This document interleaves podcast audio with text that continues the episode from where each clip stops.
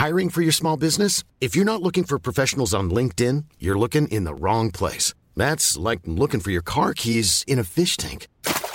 LinkedIn helps you hire professionals you can't find anywhere else, even those who aren't actively searching for a new job but might be open to the perfect role. In a given month, over 70% of LinkedIn users don't even visit other leading job sites. So start looking in the right place. With LinkedIn, you can hire professionals like a professional. Post your free job on linkedin.com slash people today.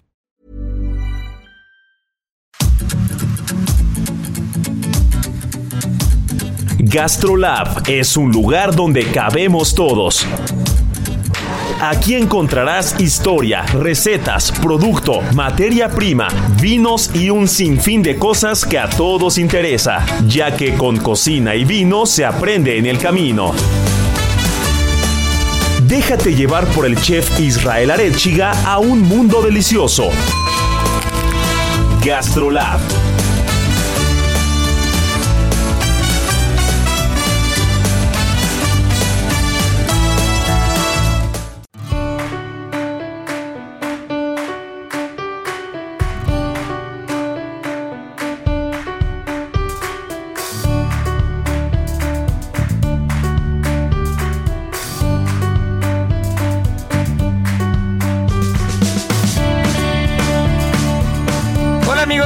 están? Estamos en Gastrolab, están escuchando muy bien, es fin de semana.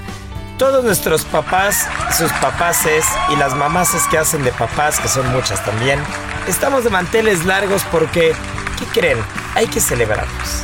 Hay que celebrarlos porque, mi querida Miri, se merecen lo mejor. Porque mira que han metido las manos al fuego y han sacado las papas de la cazuela por nosotros más de una vez. Y muchos de nosotros incluso tuvimos cierta inspiración de parte de ellos para meternos a la cocina, ¿eh? Sí, sí. Ya sabes tú muy bien que, que los papás son los reyes del asado, son los reyes del anafre. Del anafre para la carne asada, porque del anafre para hacer moles y otras cosas, ahí son las, las mamás las que mandan. No, pero los anafres con el vistecito, el asador improvisado, el poner tres tabiques con dos varillas y encima echarle un cacho de costillar ahí que quede bueno, los bisteces a la cerveza, cualquier locura que se te ocurra, normalmente viene de los papás, ¿o no, mi Miri? Claro que sí, qué felicidad estar otra, otro fin de semana con ustedes, el fin de semana de los papás, feliz Día del Padre a todos, que todo el fin de semana estén celebrando porque como ya dijiste tú, se lo merecen y se lo merecen en grande porque sí como meten las manos al fuego nuestros papás por nosotros, este, la verdad es que se rifan cañoncísimo, al menos mi papi, que es un adorado y que lo amo con todo mi corazón. Este, no saben de cuántas broncas me ha sacado y cuántos paros me ha hecho. ¿Eh? Oye, pues qué bien. A ver, ya hablando, ya que estás tocando el tema de tu papá. A ver, ¿tu papá alguna vez se metía a cocinar en tu casa? Sí, sí, sí. ¿Sabes qué? Y es que aquí sí es el cliché absoluto.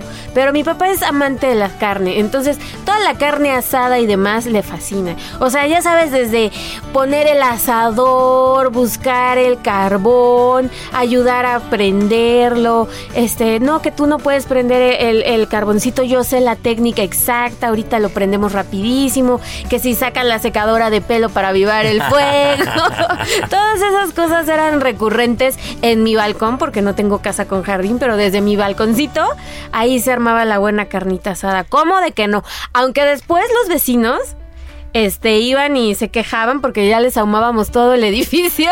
Yo tengo una teoría y es que no se quejan por el humo los vecinos, se quejan porque uno no los invita a la por carne el antojo, ¿verdad? Por el antojo, exactamente. Otra cosa sería si bajas con el platito así de órale. Sírvense con la cuchara grande. y es que, ¿sabes qué, Miri? Yo creo que si nos pusiéramos a platicar con los papás de cada uno de nosotros, de nuestros conocidos, nuestros amigos, de todos los que nuestros papás en algún momento se meten al asador, porque mi papá es igual, ¿eh? Mi papá hace años nos cocinaba los sábados. Los sábados recuerdo que él hacía cocinar, él hacía cocinar, él hacía comer. Eh, hacía unos bisteces a las cervezas espectaculares, recuerdo yo. Unas salsas molcajeteadas ahí bastante raronas, pero que quedaban bien buenas. Pero eso sí, cuando se trataba de prender el asador del patio, mi papá era el responsable, ¿no? Claro. Y creo que ya lo dices muy bien.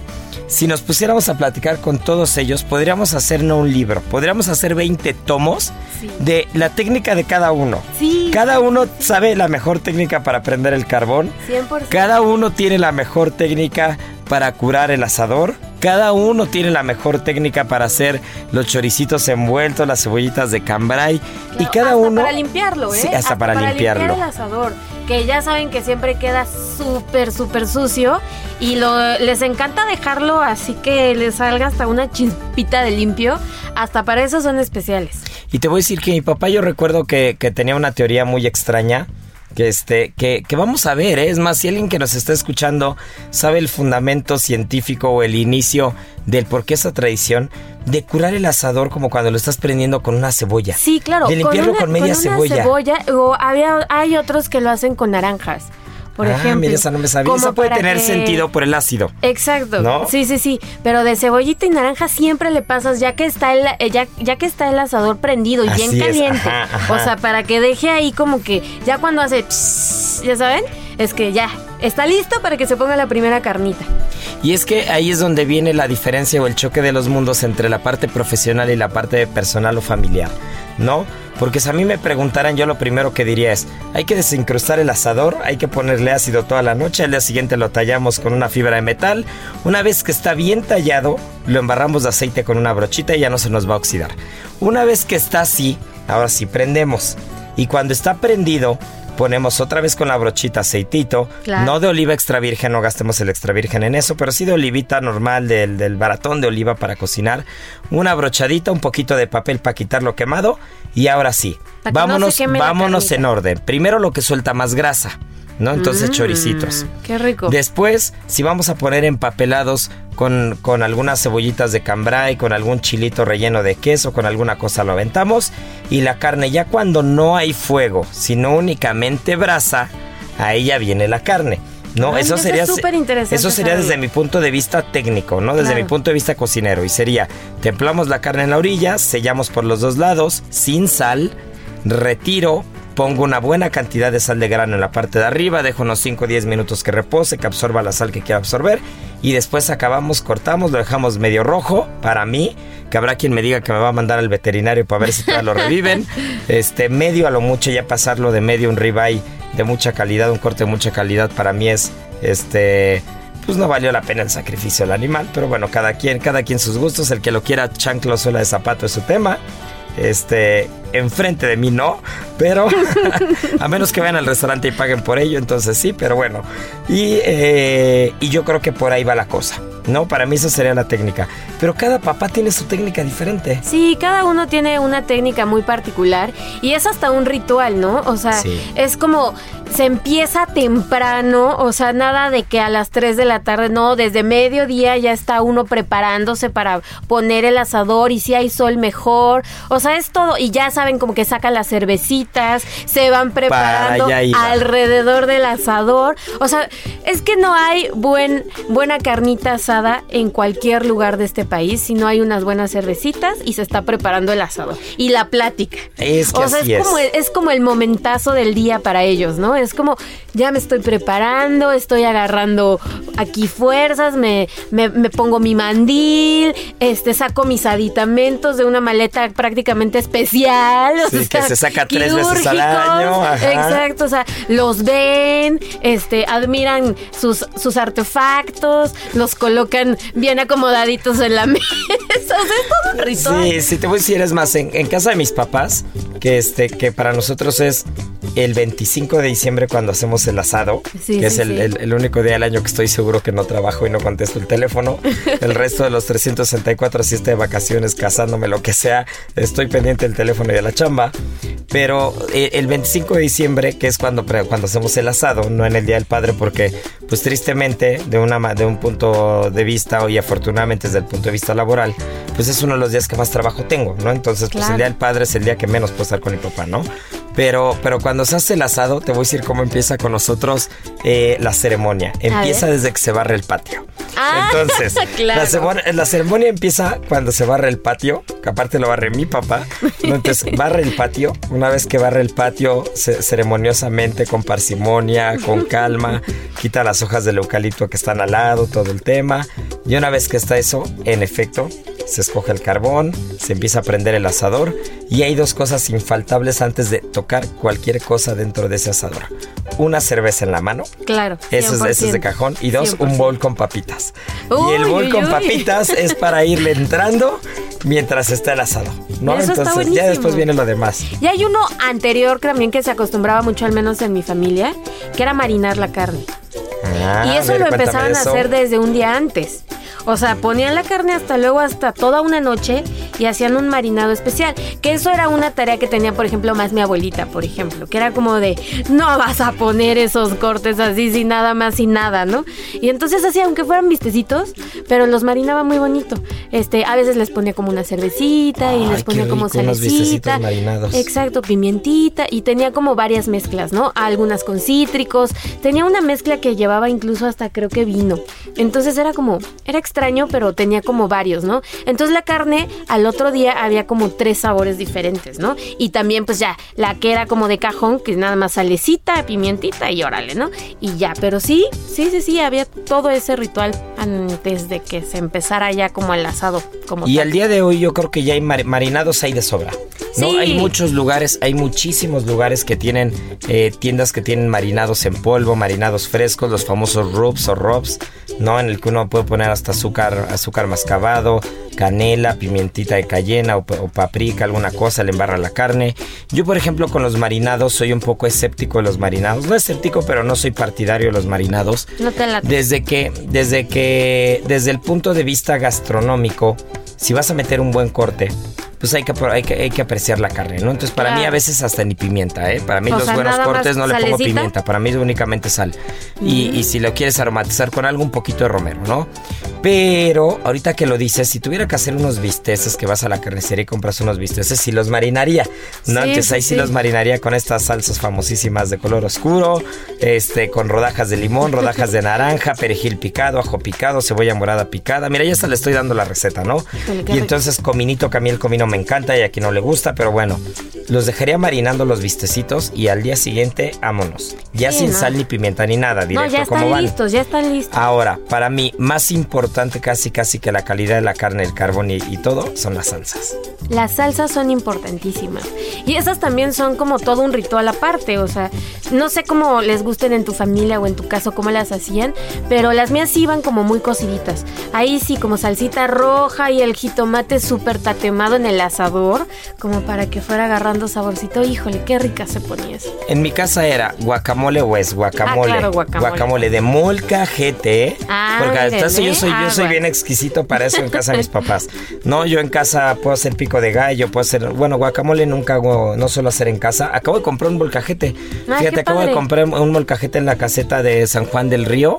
Este, cuando volviendo del tema de las paellas que les platiqué el concurso, Mm, eh, yo siempre usaba el molcajete de mi mamá y, y en casa de mi esposa, bueno, con, con la suegra presta su molcajete, ¿no? Pero pues al día de hoy no teníamos un molcajete propio. ¿Cómo? Entonces encontré uno con la piedra perfecta porque incluso eso es una ciencia, la porosidad de la piedra. Claro. ¿no? Entonces, según si está muy cerrado eh, el molcajete, la salsa no queda igual, pero si el poro está muy abierto y le llegas a meter ajo o alguna Sí, cosa antes, se, queda atorado ahí. sabores, eso, se ¿no? Entonces es un rollo, no solamente para lavarlo, sino también no se alcanza a mezclar bien, ¿no? Entonces encontré el que para mí es la porosidad perfecta. Ya compré mi molcajete, no lo he estrenado. No lo vas a prestar tampoco. No, no lo voy a dicen prestar que esos nunca. no se prestan. Pero fíjate que mira, mi mamá y mi suegra lo prestan, entonces este ya vamos de gane. Y ahora que pueda un lunes, que si no es este seguramente el que viene, eh, me voy a aventar una salsita de molcajete en mi molcajete para Qué mi papá rico. para celebrarlo. Qué rico. Y, y- y en mi casa era el, el- el guacamole molcajete, que era fundamental. E incluso tiene una técnica en particular ese molcajete. Primero tienes que moler sal de grano con limón y chile de árbol. Uf, Después viene ya el aguacate y finalmente a mí no me gusta el, el molcajete con cebolla, por ejemplo, que diga el aguacate con cebolla. A mí me gusta el aguacate únicamente con sal, con limón, con chile y cilantro. Y entonces hacemos un guacamole correcto así. Mezclar aguacate y cebolla como que no es lo mío, entonces guacamole sin cebolla para mí y sin jitomate picado para mí. Cada Claro, quien tiene cada su, quien cada quien tiene su su gusto. ¿No? Y si es de salsas, sí salsas cociditas. Sí, a mí no salsas cociditas, pero rojas. Y rojas. sí, rojas, sí, no verdes, rojas. Sí, sí, sí. ¿Te acuerdas que platicábamos la vez pasada que cómo nos gustaba la salsita de las carnitas? Uy, que coincidíamos en cruda y verdezona, ¿no? Y en esta, en esta onda de la carne, hasta que la salsita esté calientita, Híjole, o sea, es que te sabe a gloria ese bocado y que sepa el, el- el- todo lo que tienes ahí en la salsita bien tatemadito, híjole, es la gloria. Y esa es la corona de la carne asada, Es que esa ¿eh? es la corona, porque Sí. si pones un vistecito, una tortillita, el vistecito como si nada más le diste vuelta y vuelta sal y pimienta, pero le pones una buena salsa, no, No, es, es necesitas la más. gloria. Es la gloria. Y justamente platicar de eso, ¿no? De cuánto tiempo de cocción tiene que tener la carne. Porque pasa mucho que se nos pasa, dejamos en la posición del asador todo en el mismo lugar y terminamos un poco dándole en la torre a, a- a nuestros cortes o a nuestros bisteces o lo que estemos cocinando. ¿Tú qué recomendarías? Este, si son cortes muy, muy gruesos, ¿dónde los ubicarías en el asador y cuánto tiempo los dejarías? Mira, yo lo primero que recomendaría es que tengan dos zonas en el asador. Cuando me refiero a dos zonas, me refiero a dos zonas de calor. No pongan el carbón todo de un jalón y prendan el carbón todo de un jalón, porque se les va a arrebatar todo al principio y después, si al final alguien se tardó en llegar, si la carne tardaron en, en hacerla o algo, ya se les enfrió. Entonces yo lo que siempre recomiendo es la mitad del asador con carbón y la mitad sin carbón.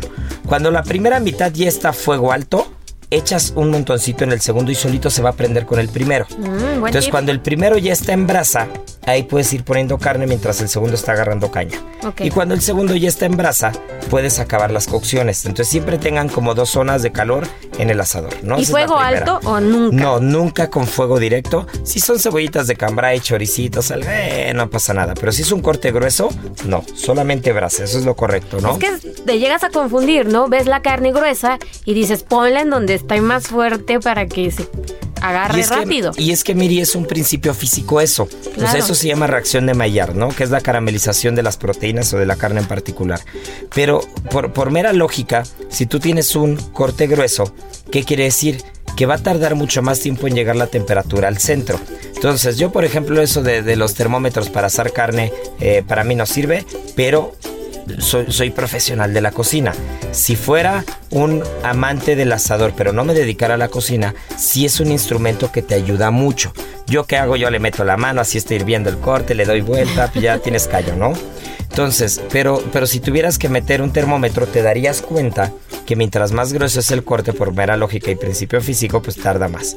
Si tú tienes un fuego muy alto afuera, ¿qué creen que va a pasar antes de que llegue la cocción al centro? Se va a chamuscar. Claro. Entonces se te va a quemar por fuera y va a quedar crudo por dentro.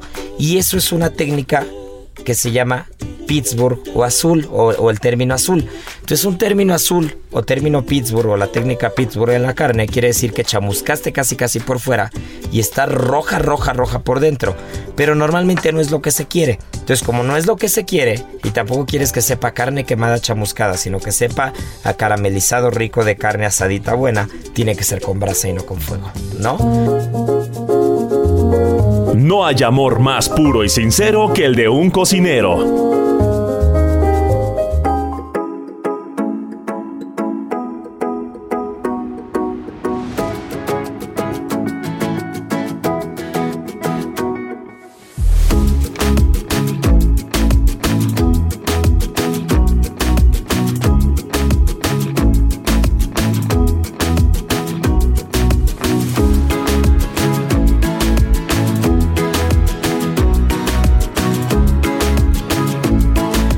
Querida Miri, esto parece más un especial de asadores. Ya sé. Se nos va a empezar a ir el tiempo y ni nos siquiera y ni siquiera nos has hablado de uno de los grandes papás Sí. que, que, que, que mueven la pluma en la gastronomía, que mueven las teclas en la gastronomía. Sí, sí, sí. Para mí eh, no quiero pisar callos, no quiero empezar con polémica porque para la segunda parte del programa vamos a hablar de eso, estoy seguro. Nos Ok, vamos a quedar bien venga, venga. picados.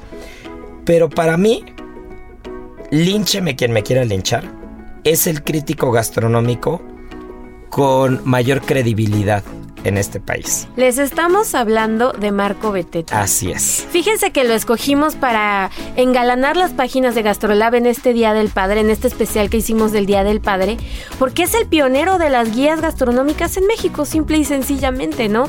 No hay quien no conozca a Marco, que no esté muy al tanto de todo lo que hace en su día a día y también la objetividad que tiene al ir a un restaurante, al calificarlo, al valorarlo e incluso al dar retroalimentación a los cocineros, es siempre de de primera mano y de primera línea, ¿no? Siempre con un comentario amable, siempre con un comentario muy certero, Con muy feeling, atinado. con feeling para decir las cosas. Y ese feeling que le han dado 30 años de trayectoria, más de 30 años de trayectoria, y que, bueno, es, es divertidísima su historia. Ustedes si van a la página y pueden leerla, se van a dar cuenta que, que cómo da, cómo da vueltas la vida y cómo, cómo te, lle- te va llevando por caminos ini- inimaginables, ¿no? Y es que Marco nos cuenta que él quería ser pintor.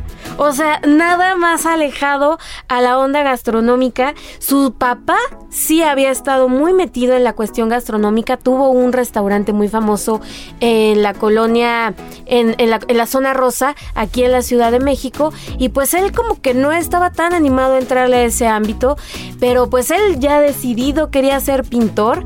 Y ya que tenía él 18 años, estaba muy chavito, su papá le dijo, oye, mijo, este, no, este, piénsatelo bien, este, le dejó de dar dinero y tal, y como que él como que fue agarrando más la onda y se puso a vender productos gourmet.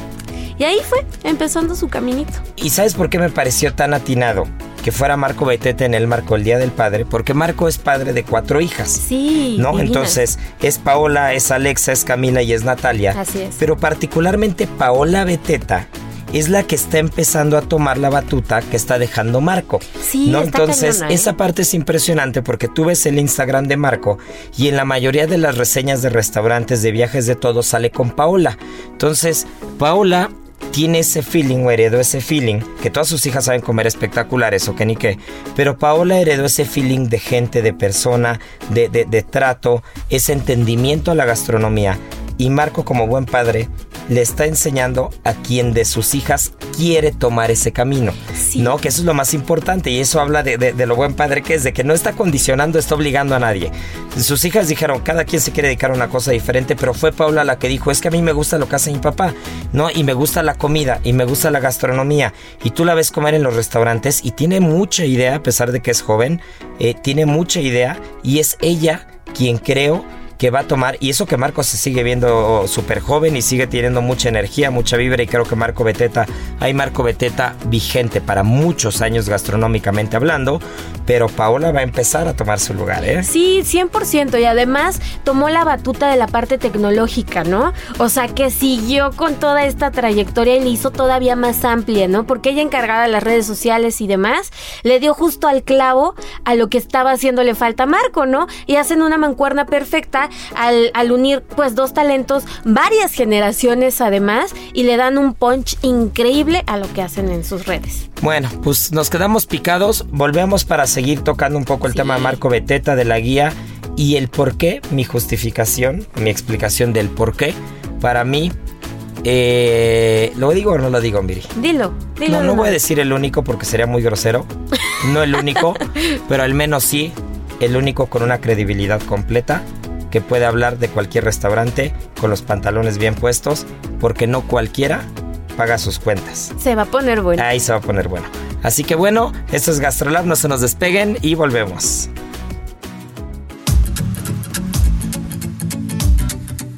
Gastrolab, el lugar donde cabemos todos. Vamos a una pausa y regresamos.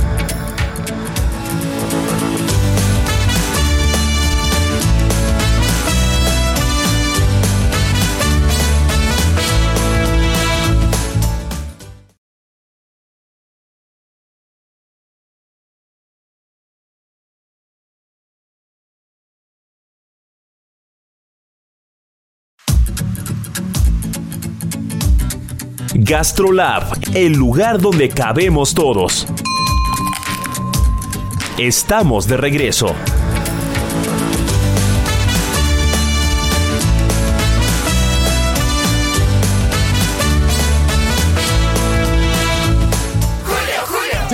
A la mora. Aprovecha 30% de descuento en pantalones de mezclilla para toda la familia. Y además, 25% de descuento en playeras para toda la familia. Sí, 25% de descuento en playeras. Con Julio lo regalado te llega. Solo en Soriana. A julio 20. Aplican restricciones. Válido en Hiper y Super.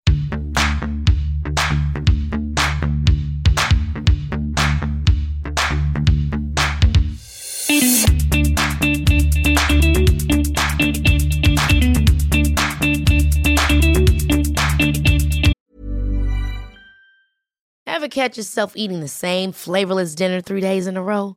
Dreaming of something better? Well, HelloFresh is your guilt-free dream come true, baby. It's me, Kiki Palmer.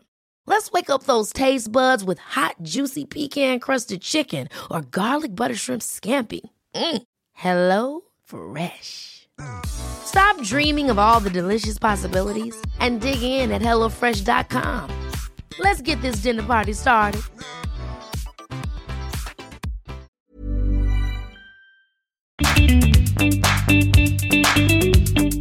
Bueno, pues ya estamos de vuelta.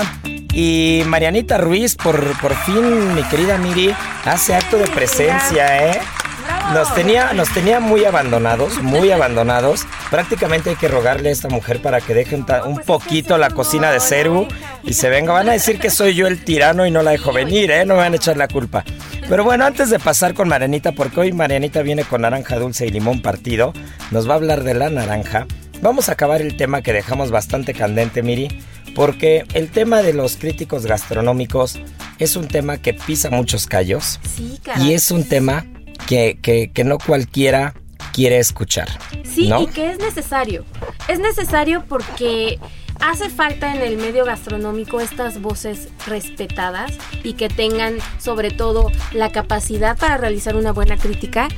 Y no tenemos muchas. O sea, el ejemplo perfecto fue con Marco, pero nos hace falta desarrollar más personas que tengan ese tino exacto para decir lo que se tiene que decir en el momento que se tiene que decir. Y ahí es a donde voy, porque voy a dar mi, mi justificación de por qué para mí, Marco, si no es el único crítico gastronómico que se dedica a eso, bueno, ni siquiera se dedica a eso, no vive de eso, pero tiene las guías y, y- y es una de sus, una de sus actividades. Una de sus pasiones. Si no es el único, es de los pocos que tienen credibilidad.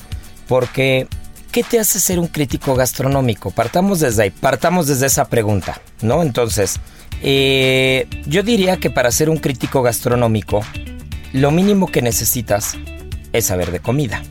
Mínimo. Para saber de comida, no vas a saber yendo a una escuela de cocina. Un crítico gastronómico no sale de una escuela de cocina. Claro. Un crítico gastronómico se hace y se hace con sobremesas, se hace comiendo en restaurantes, se hace, Viajando. mira, no sé si escuchan, no sé si escuchan, cuentas. pero lo que estoy haciendo es pegándole a mi cartera. Y un crítico gastronómico, señoras y señores, no se hace con followers ni se hace escribiendo a lo tonto, se hace pagando en los restaurantes.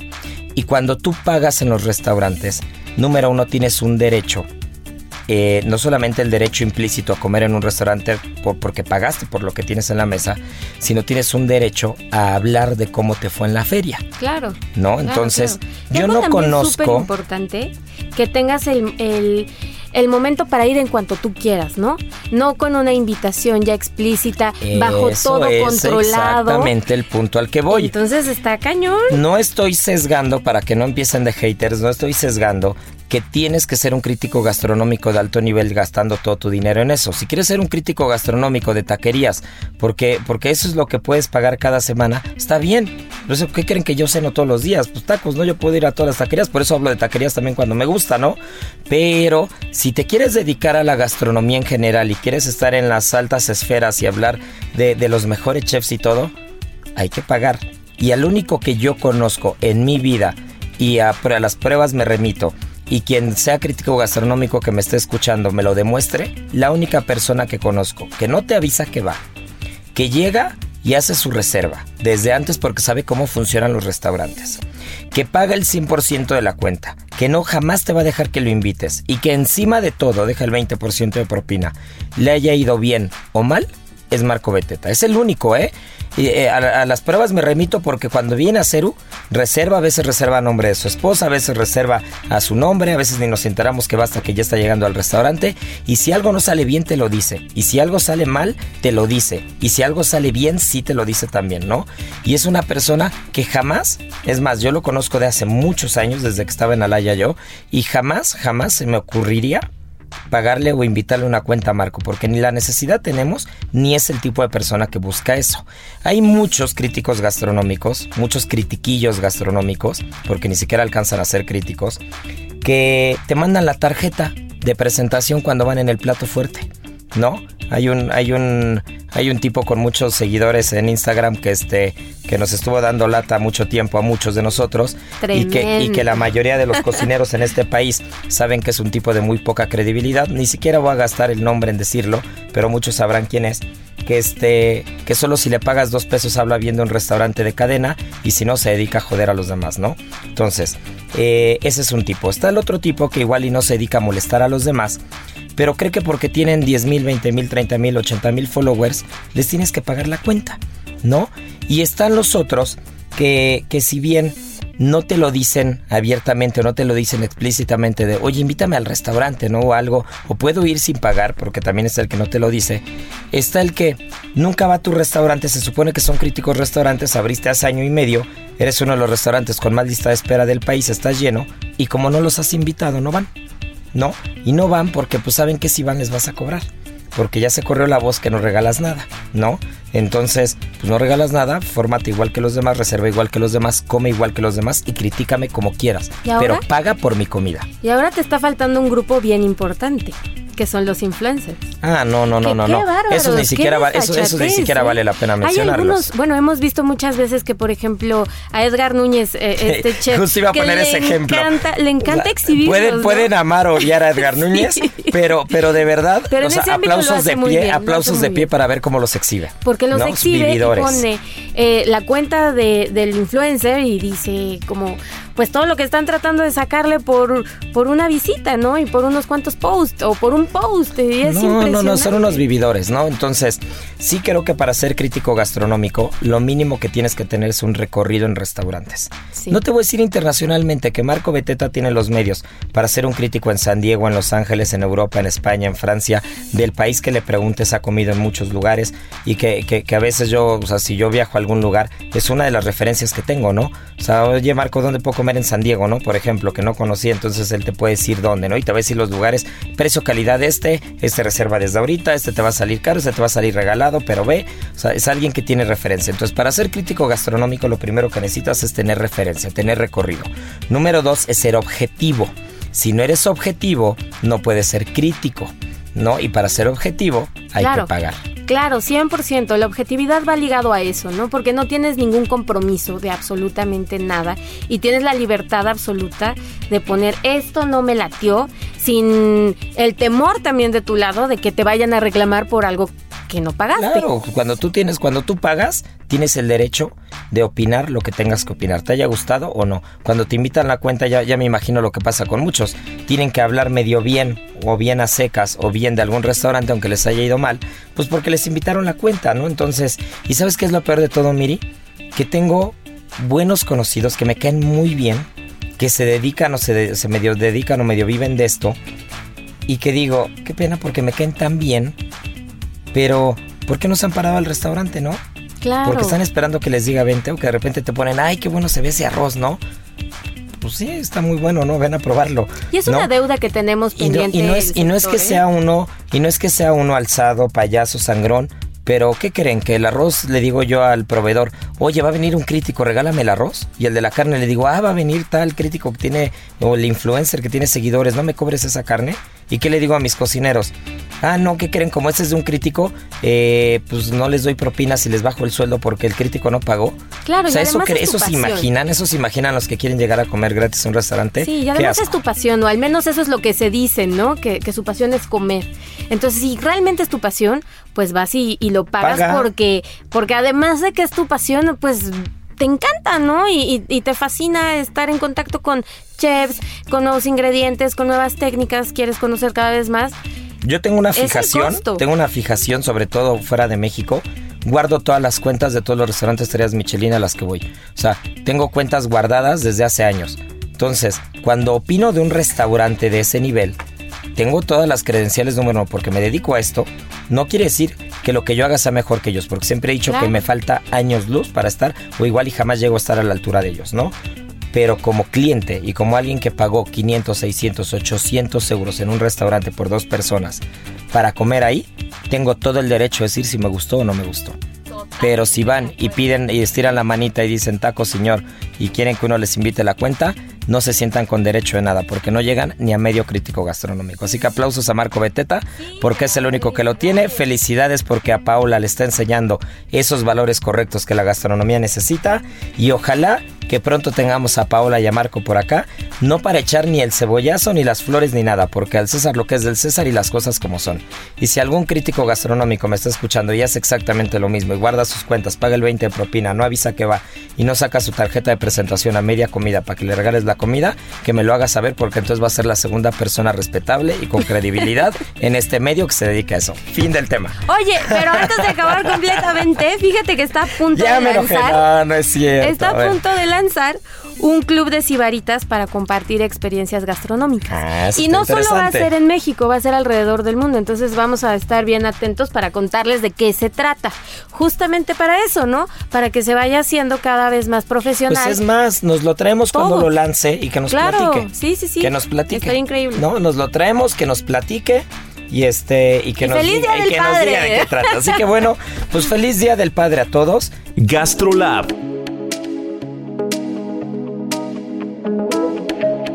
Mi querida Miri, no nos podemos ir todavía No, con las naranjas no. dulces de mi querida Marianita porque Escapada H también salió en la semana, ¿eh? Sí, fíjate que sí. Y es que sabes que ya con miras al verano, eh, pues planeamos unos viajes bien padres. Ah, Perdón, paréntesis. Para quien no escuchó el programa pasado que le vamos a dar jalón de orejas, Miriam Lira también es la editora de Escapada H, que es un, su- es un suplemento del Heraldo de México que habla de viajes, que va muy ligado a la gastronomía siempre y al buen así vivir. es, así es.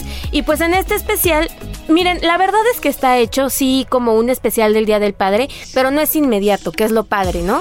O sea, justamente es para que planeen sus vacaciones a verano, que bueno, ya estamos a la vuelta de la esquina, o también para el próximo año o para los próximos meses, no tiene que, que hacer match con, con la temporada vacacional, pero justo les proponemos algunos lugares que están increíbles para ir solo con tu papá, para unir lazos, para platicar, para...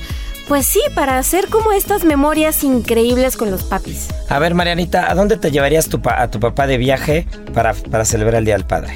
Solo a tu papá. Solo a mi papá, yo creo que lo llevaría a San Sebastián. Sí, a País Vasco. Sí. Eh, ¿eh? sí, lo ¿Qué, qué pro, eh, Marianita, qué gastona, eh. pues sí. Te voy a decir, yo me llevaría a mi papá a algún viñedo. Exacto. ¿No? Uno de los lugares que proponemos es toda la región de La Rioja. Porque justamente es uno de los que hace como unir ese lazo a través del vino, que es como universal y abre conversación. Los paisajes son increíbles y se presta mucho para. Llévenselos a Querétaro, llévenselos a Aguascalientes, que también hay muy buenos viñedos, Arteaga, Coahuila, Chihuahua, a La Baja, que bueno, ni se diga, La Baja se pinta sola, fuera del país a donde quieran, pero creo que ya lo platicábamos, nos aventamos toda la primera parte hablando de los asados, creo que hay cosas gastronómicamente hablando que liga a los papás, ¿no? Claro. Los asadores, Sí. el vino y los habanos. ¿No? Que los, Los habanos también es un tema muy ligado a la gastronomía, a las sobremesas, a los brandis, a los rones de mucha calidad. ¿No? Entonces, si yo tuviera que elegir un lugar para llevar a mi papá, sería un viñedo, para que acabando nos echemos un gran reserva de esa, de esa, de esa bodega y nos echemos un purito, ¿no? Qué Para mí ese sería como el cierre perfecto de un Qué viaje bonito. del Día del Padre. Fíjate que otro lugar súper emblemático es Liverpool en Inglaterra. Para Ah, todos no los sabía. musicales, para todos los papás musicales, para que vayan a visitar al cuarteto de Liverpool que tiene toda la historia ahí. Ese es otro lugar increíble, hay muchísimos pubs que pueden visitar también, mucha cervecita también para que vayan a platicar, conocer otras latitudes, está buenísimo.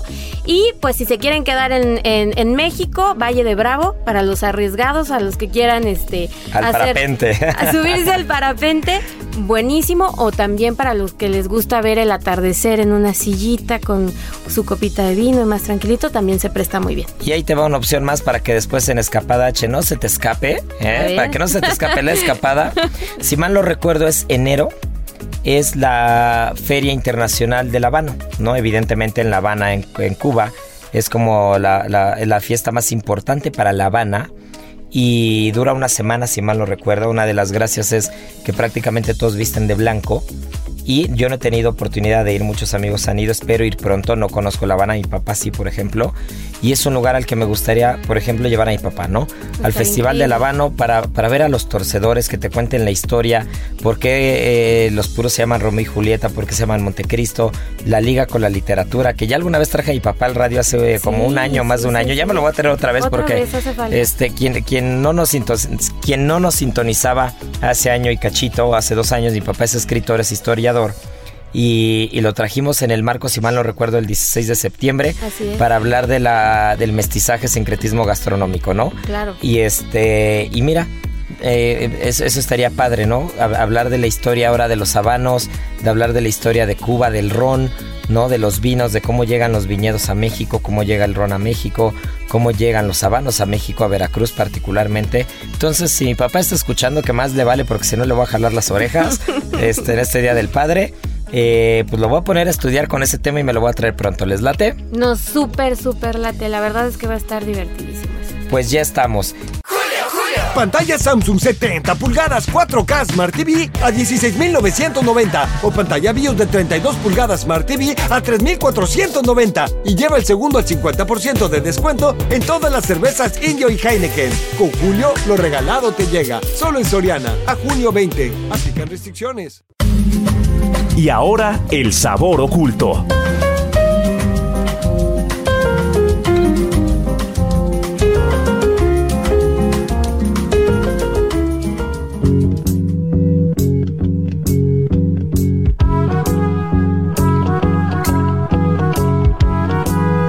Bueno, pues Marianita Ruiz, nada más no nos dejas hablar, ¿eh?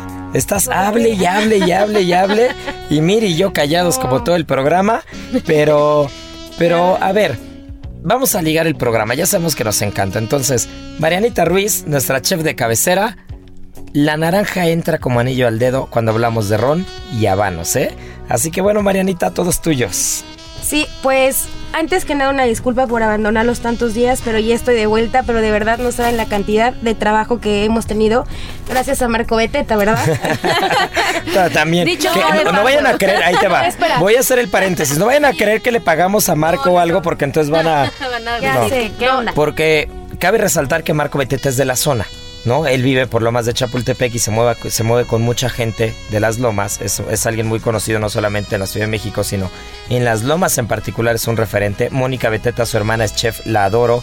Una de mis grandes amigas ya la tuve en Gastrolab. Échenle un ojo a gastrolabweb.com, busquen a Mónica Beteta. El programa con ella estuvo buenísimo y no, nadie le paga a Marco Beteta ni por salir con nosotros ni por hablar de nosotros. Simplemente le gusta nuestra comida, ¿va, Marianita? Sí, y es que el otro día en sus redes sociales le preguntan siempre de los restaurantes, ¿no? Al, cual, que, al cual hay que ir. Y dijo que había que ir a Ceru a probar los langostinos. Eso fue un viernes. Y un sábado, uno de los días que más gente tenemos, pues nos dio el efecto Marco Beteta. y de verdad, tú vendimos todas las cajas de langostinos que tenemos. De que llegó frescas del día, así, para todo el fin de semana, en un solo servicio. O sea, llegó una mesa de 12 personas y me dijo, quiero todos los langostinos que tengas. Y llegó otra, así, todos los langos, los queremos todos. Y llegó otra mesa y lo mismo, y otra mesa y lo mismo. Sí, sí, sí, de verdad, ¿eh? Esa es como la credibilidad que tiene, pero bueno. Eh, regresando a la naranja. Bien. Em, pues eh, según la historia, apareció, bueno, es originaria de China y está presente en este mundo hace 4.000 años, pero hay una maravillosísima leyenda de la mitología griega. Y es que se supone que Gea, que es la madre tierra, cuando Hera se casó con Zeus, le regaló un jardín secreto que era precioso. Y se decía que en ella había unas manzanas de oro, de oro y eran tan preciadas que la tenía custodiada por ninfas y por animales, más bien por dragones de 100 cabezas. Entonces, todo el mundo buscaba estos jardines, pero fue Hércules quien los encontró. Y cuando llegó a este jardín precioso, eh, resulta que no eran, eh, no eran manzanas, eran naranjas. Y era lo, que hoy conocemos como naranja, era igual, solamente que se dice que tenía un sabor como un poco más amargo y eh, todo el mundo lo buscaba porque se supone que esta fruta te brindaba inmortalidad. Oye, oye, oye, mira nada más. Entonces, estábamos equivocados con que una manzana al día te aleja del doctor, ¿eh? Es una naranja al día. Es una naranja al día, exacto. Y bueno, eh, ya después eh, se dice que al oriente llegó eh, gracias a Alejandro Magno por sus travesías y a Europa llega gracias a la, con la ruta de la seda.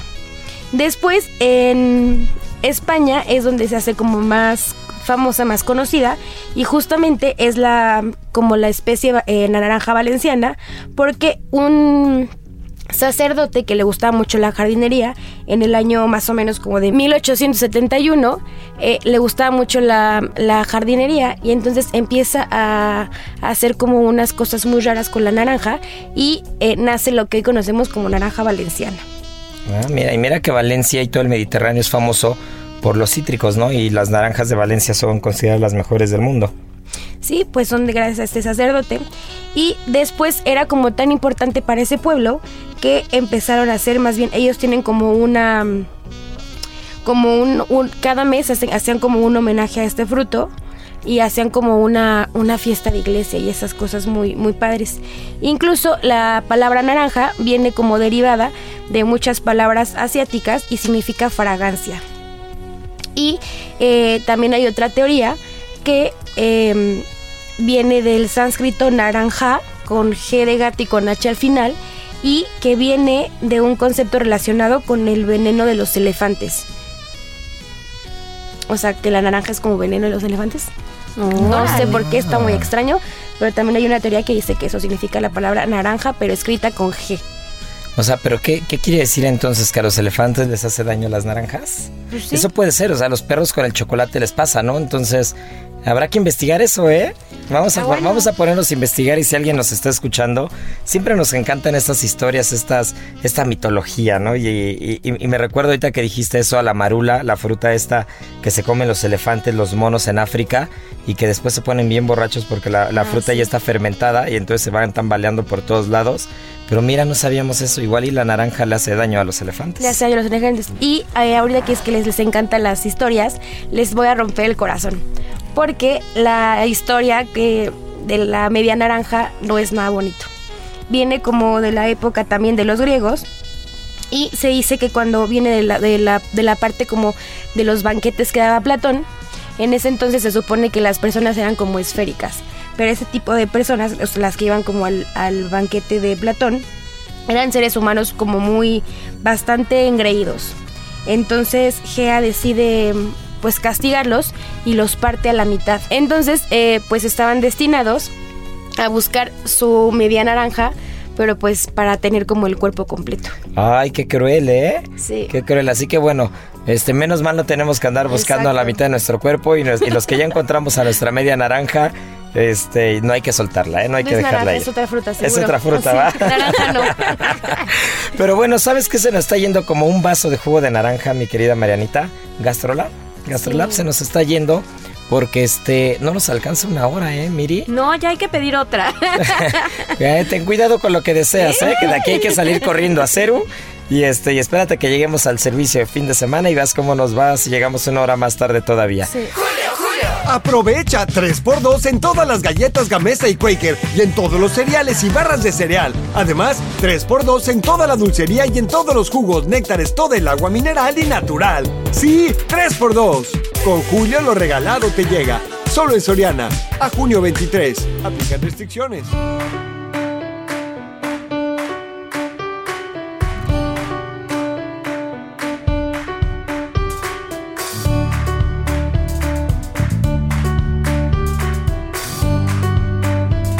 Pero bueno, antes de despedirnos, no nos podemos ir sin la adivinanza del día. Por supuesto. No, entonces la adivinanza del día va a ser la siguiente. En el contexto del Día del Padre, ¿quién es considerado, qué chef es considerado el padre de la Nobel Cuisine? Está regalado. Eso está regalado. Con el puro, con el puro nombre sin Nobel Cuisine ya saben por qué país va. Así que ya saben, arroba Israel A R T X I G arroba Israel Arechiga y este, vamos a ver quién gana, ¿no? Y ya el siguiente programa decimos qué fue lo que ganó. ¿Va? Pues muchas gracias por escucharnos. Esto es Gastrolab. Feliz Día del Padre a todos. Y ya saben que tripa vacía, corazón, sin alegría. Aquí concluye otra emisión más de Gastrolab, el lugar donde cabemos todos. Déjate llevar por el chef Israel Arechiga a un mundo delicioso.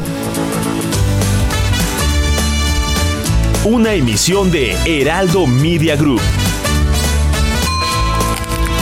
Gastrolab.